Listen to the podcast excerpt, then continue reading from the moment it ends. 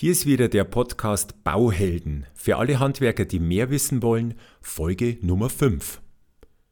Heute geht es weiter mit meiner kleinen Serie zum Bauvertrag. Das ist jetzt die zweite Folge und ich spreche wieder über verschiedene Punkte, die auf diesem Mustervertrag zu finden sind. Den Mustervertrag Download-Link finden Sie in den Show Notes oder auch auf meiner Homepage www.tom-cat.de. Ich wünsche viel Spaß beim Zuhören und auf geht's!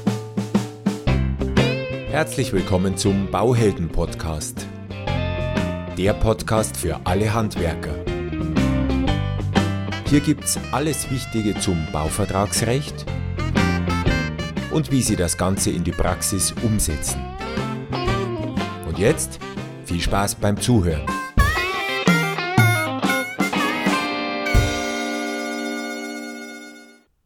Es geht also wieder weiter mit diesem Musterbauvertrag vom ZDB oder von anderen Institutionen und ich möchte heute weitersprechen über dieses Thema.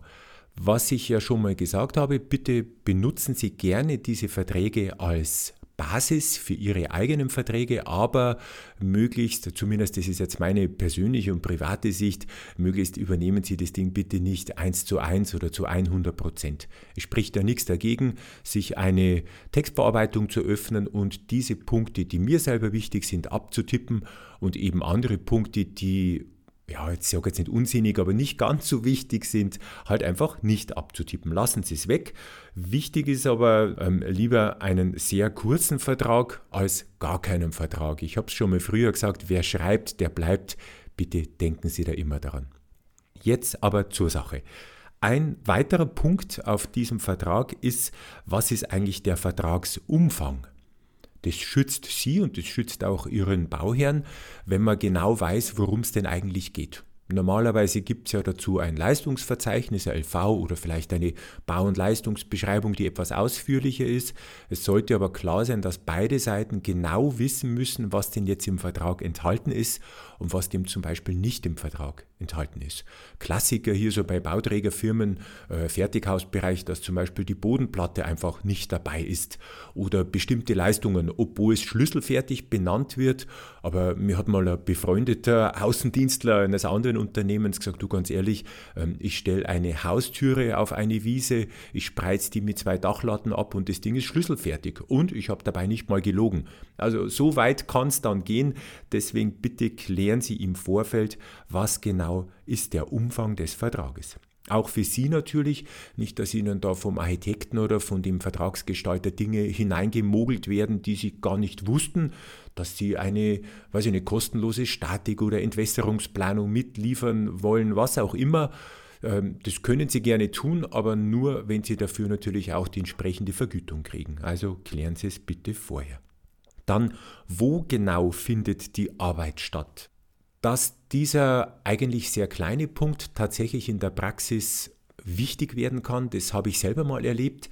Ich war auf ein Richtfest eingeladen von einem befreundeten Pärchen und wie auch immer das jetzt passiert ist, das sei jetzt dahingestellt, ähm, die haben jedenfalls auf ein falsches Grundstück gebaut. Also die haben sich um einen Bauplatz vertan und haben daneben ihr Häuschen hingebaut. Das war nicht nur Häuschen, das war schon ein Haus. Da war also nichts mit abreißen oder, oder rüberheben. Das geht halt leider nicht bei einer Immobilie. Das sagt ja der Name schon, Immobilie, also nicht beweglich. Und da ist natürlich dann ein großes Problem daraus entstanden. Wie sowas passieren kann, naja, es war halt ein Aufeinandertreffen verschiedener dummer Zufälle, die sich leider dann insgesamt summiert haben.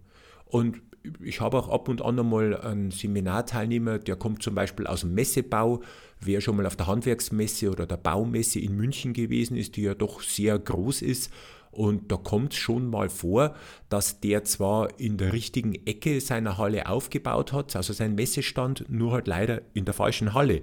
Also das funktioniert tatsächlich auch in der Praxis und es war nicht nur einmal, dass ich sowas gehört habe. Also dahingehend erkundigen Sie sich doch vorher, wo genau diese Arbeitsstätte ist, auf der Sie Ihre Leistung erbringen sollen. Und das macht ja auch Sinn, vielleicht wenn Sie sogar die Baustelle sich vorher mal anschauen und das Ding besichtigen, weil Sie dann auch herausfinden können, ob Sie vielleicht Bedenken anmelden müssen, weil Vorleistungen nicht in Ordnung sind anderer Unternehmer oder weil Sie eine schlechte Zufahrt zum Grundstück haben, was auch immer da Sie finden könnten.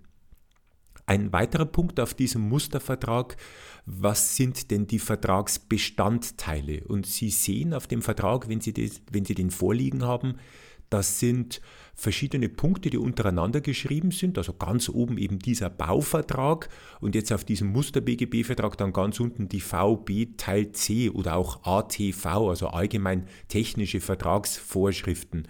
Was man wissen muss, ist, dass diese Reihenfolge hierarchisch zu sehen ist. Also von oben nach unten in abnehmender Wichtigkeit. In Bayern sagt man, der Obersticht dann unter. Also oben ist es wichtiger als unten.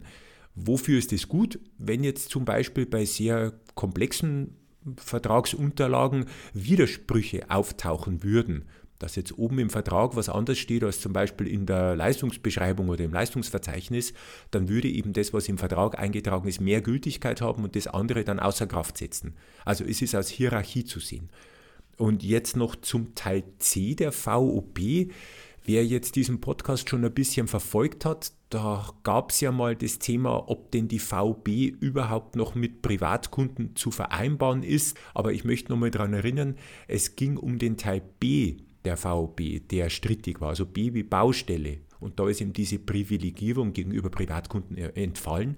Das hat aber nichts mit dem Teil C zu tun. Der Teil C, hier geht es um meine ja, technischen Regeln, wie es ja der Name so sagt, also allgemein technische Vertragsvorschriften. Unter anderem stehen da auch meine Aufmaßregeln drinnen oder eben was besondere Leistungen oder was Nebenleistungen sind. Und den kann mir eigentlich der Bauherr auch nicht wegstreichen, weil ich muss ja noch meinen allgemein anerkannten Regeln der Technik arbeiten. Warum steht er jetzt auf dem Vertrag drauf? Naja, einfach zur Sicherheit. Und ich möchte auch gleich dazu sagen, da scheiden sich jetzt ein bisschen die Geister. Nehmen wir als Beispiel diese Aufmaßregeln. Die gibt es ja nicht im BGB, also die sind da nirgends zu finden, sondern die finde ich eben nur im Teil C der VOB. Und wenn ich jetzt Maurer bin und eine Türöffnung mauere, dann ist ja in dieser Türöffnung ein Loch. Und wenn das Loch kleiner als 2,5 Quadratmeter hat, so eben die VB, dann darf ich diese Öffnung übermessen. Ist also für mich gut. Jetzt würde aber vielleicht ein Bauherr sagen, du, das mit dem Übermessen, das sehe ich ja gar nicht ein. Äh, ich sehe hier keine Wand, also zahle ich hier auch nichts. Für Löcher bezahle ich nichts. Und wo sind jetzt dann Ihre Argumente zum sagen, ja, pass auf, das steht aber ja in der VB drinnen. Und deswegen mein Tipp und eben auch der Tipp dieser beiden Verbände, die diesen Mustervertrag aufgestellt haben, lassen Sie doch diese Sätzchen einfach drin.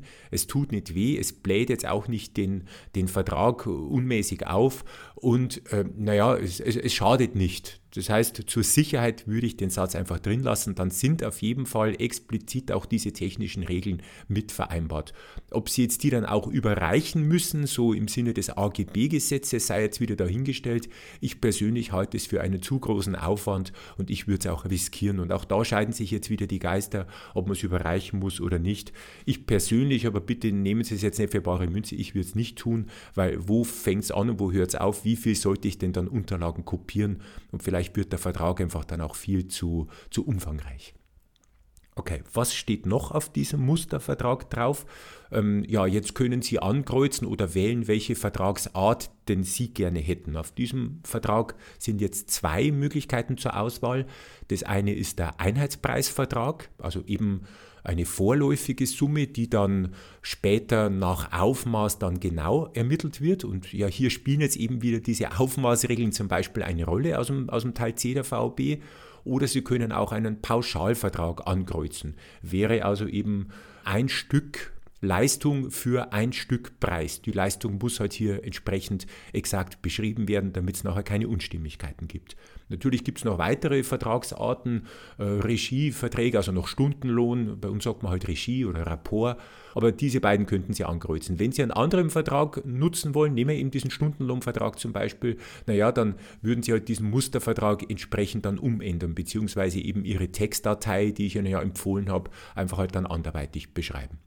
Dann äh, Fahrtkosten kann man hier ankreuzen, kämen also zum Tragen, wenn ich zum Beispiel mit dem Kunden einen Termin vereinbare und der erscheint nicht zum Termin. Also der versetzt mich, dann könnte ich dem Fahrtkosten in Rechnung stellen. Kann man jetzt auf den Vertrag mit draufnehmen, muss man aber vielleicht auch nicht. Eine weitere Geschichte, wer ist für Wasser und für Strom zuständig?